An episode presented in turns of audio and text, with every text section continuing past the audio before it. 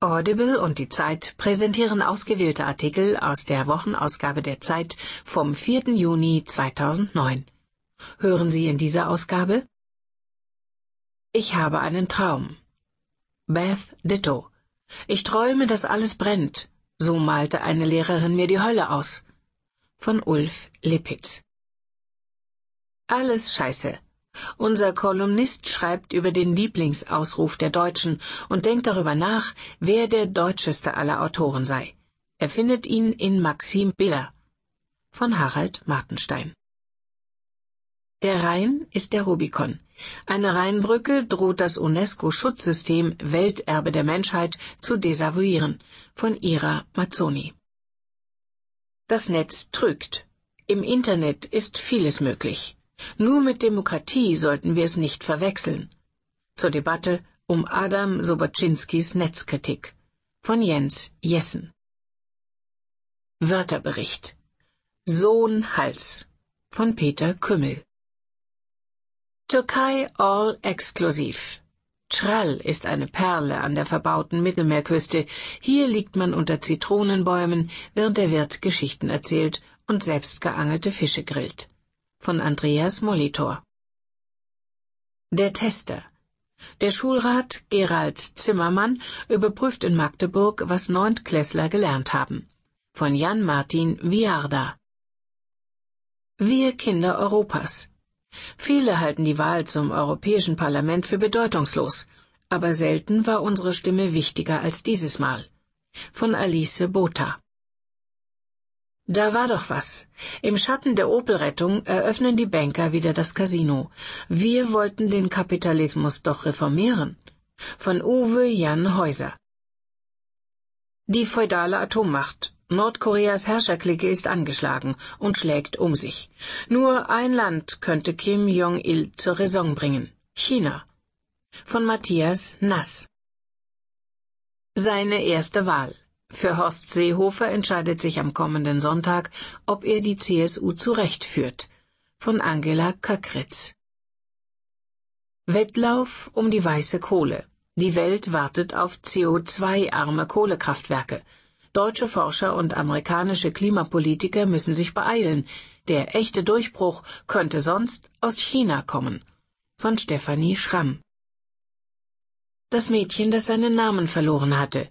Die Geschichte von einer geheimnisvollen Tür, einem traurigen Mädchen und einem neunmal klugen Hasen. Von Annie M. G. Schmidt. Stimmt's? Treten für den anderen. Juri Spinelli aus Basel fragt, muss ein Radfahrer stärker treten, wenn ein zweiter hinter ihm im Windschatten fährt? Christoph Drösser antwortet. Polizist ist auch okay. Er ist begabt und fleißig, aber den Eltern fehlt das Geld für sein Studium. Das Beispiel Jonathan Rosenkranz zeigt, wie die Wirtschaftskrise die soziale Auslese verstärkt.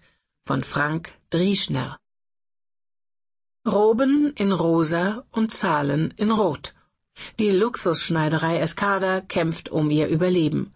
Vorstandschef Bruno Selzer versucht, an alte Erfolge anzuknüpfen. Von Petra Schäfer. Zeit. Höre die Zeit. Genieße die Zeit. Der Tester. Der Schulrat Gerald Zimmermann überprüft in Magdeburg, was Neuntklässler gelernt haben. Von Jan Martin Viarda. Die Zeitausgabe 24 vom 4.6.2009. Er würde jetzt gern etwas Nettes sagen. Man kann es ihm ansehen, ein paar aufmunternde Worte. Dass alles halb so schlimm ist zum Beispiel, dass sie es schon packen werden. Doch er darf nicht. Das wäre gegen das Reglement. Und so steht Gerald Zimmermann, 58, nur da, unbewegt für einen Moment und blinzelt mit zusammengekniffenen Augen über das Aufgabenheft hinweg auf zwanzig Neuntklässler vor ihm. Sie sitzen an Einzeltischen verteilt auf drei lange Reihen, vielen ist die Verwirrung ins Gesicht geschrieben, anderen der Frust, weil sie die englischen Stimmen nicht verstehen, die aus dem CD-Player vorn an der Tafel kommen. Es ist neun Uhr sieben an diesem Bilderbuch-Frühlingsmorgen in Magdeburg. Die Bäume wiegen sich sattgrün im Sonnenlicht. Doch für die Schüler im ersten Stock der Sekundarschule Thomas Mann könnte in dieser Minute vor den Fenstern ebenso gut der Schnee treiben. Sie sind in einer anderen Welt gefangen. Sie heißt Überprüfung der Bildungsstandards im Ländervergleich. Überall in Deutschland treten zu dieser Stunde Neuntklässler an, um zu zeigen, was sie können. Ob sie genug können. Sie säßen hier nicht nur für sich selbst, sie säßen hier als Repräsentanten ihrer Schule, ihres Bundeslandes, hat ihnen der Schulleiter in seiner kurzen Ansprache eingeschärft, bevor es losging. Dann kam Gerald Zimmermann. Zimmermann ist ihr Tester. Früher war er selbst mal Lehrer, jetzt ist er Schulrat. Schon 2006 hat er beim PISA-Vergleich vor Klassen gestanden und sich bemüht, mit seinen sparsamen Gesten gleichzeitig Ruhe, Unnahbarkeit und gute Laune auszustrahlen. Mehr kann er nicht tun. Alles, was er darf, steht in der Broschüre für Testleiter, die ganz oben lag in dem Paket mit den Aufgaben, dessen Empfang und Geheimhaltung er hat schriftlich bestätigen müssen. Er darf alle Anleitungen und Fragen genauso vorlesen, wie es im Aufgabenheft steht, sonst nichts. Kein persönliches Wort, keinerlei Hilfestellungen. Zimmermann leidet still mit, während die zwanzig Schüler auf die dumpfen Stimmen aus dem CD-Player hören, Radioclips aus Amerika und Großbritannien über Nichtraucherkampagnen, das Peace Corps und die Musikvorlieben eines englischen Popsternchens.